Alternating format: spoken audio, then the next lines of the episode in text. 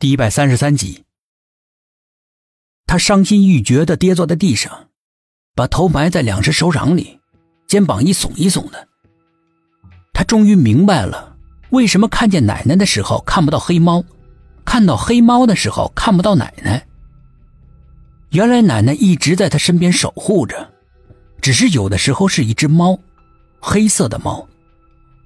现在不论是黑子还是奶奶，全都不见了。离开他了，他觉得似乎自己被全世界抛弃了。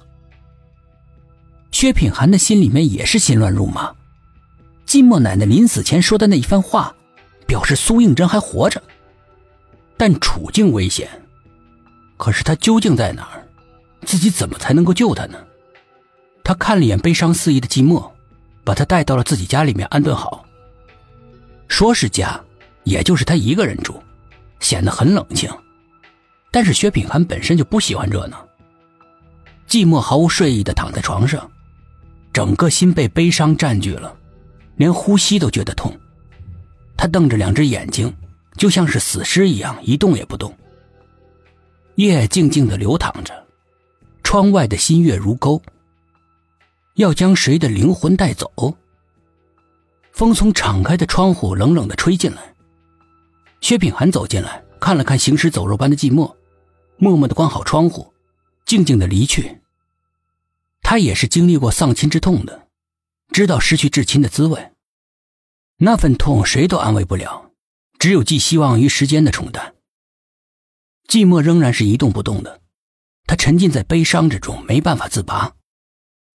窗户嗤的一声，是被谁给推开的声音。可是房间里面就他一个人，是谁在开窗户？寂寞虽然心中悲伤，但是这几天的遭遇让他草木皆兵，只要有一点风吹草动，他就紧张莫名。他一下子就忘了伤痛，紧张的盯着窗户。窗户被打得大大的，一阵阵的冷风从窗户里面灌进来，透心的凉。寂寞的心不由自主的紧紧的缩成了一团。随风而来的，还有一个女人若有若无的笑声，像银铃一样。但是笑得很阴森，让人听了不寒而栗。寂寞越来越紧张，他慢慢的从床上坐起来，两只眼睛惊恐不安的盯着诡异打开的窗户。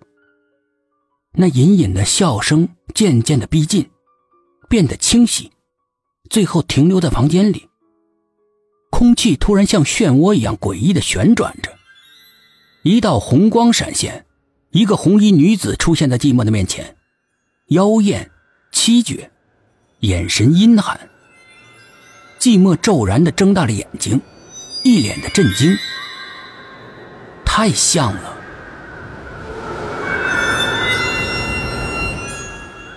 两个人在伸手不见五指的茫茫夜色里各自分头爬墙。苏应真跃下墙头的时候，听到两个落地的声音，他知道另外一个是寂寞的。四周一片寂静，只有风吹过。树林哗啦啦的作响，声音低沉沙哑，让人感到压抑。苏应真大气也不敢出，在黑暗中举目四顾，然而映入眼帘的除了黑暗还是黑暗，什么都看不见。不知道为什么，苏应真感觉到这里比老宅更让他害怕，这里更显得很邪恶。他的心慢慢的悬了起来。忽然，离他不远的地方。响起了沙沙沙的脚步声，细微而谨慎，试探着慢慢的向他靠拢，但是又生怕惊动了他，给人的感觉就是不怀好意。苏应真的心里面一惊，全身的汗毛都竖了起来。他在夜色的掩护之下，悄悄的变换着自己所处的位置，耳朵在紧张的捕捉着任何声音，眼睛也因为巨大的恐惧而睁得大大的。他感觉到那个脚步不像是寂寞的，那么是谁的？神秘的脚步声在苏应真刚才停的地方戛然而止，再也没有响起过。苏应真慌了，这种骤然出现又骤然消失的声音，才更能挑动他现在极为脆弱的神经。他的心一寸一寸的往下沉，一直沉到了谷底。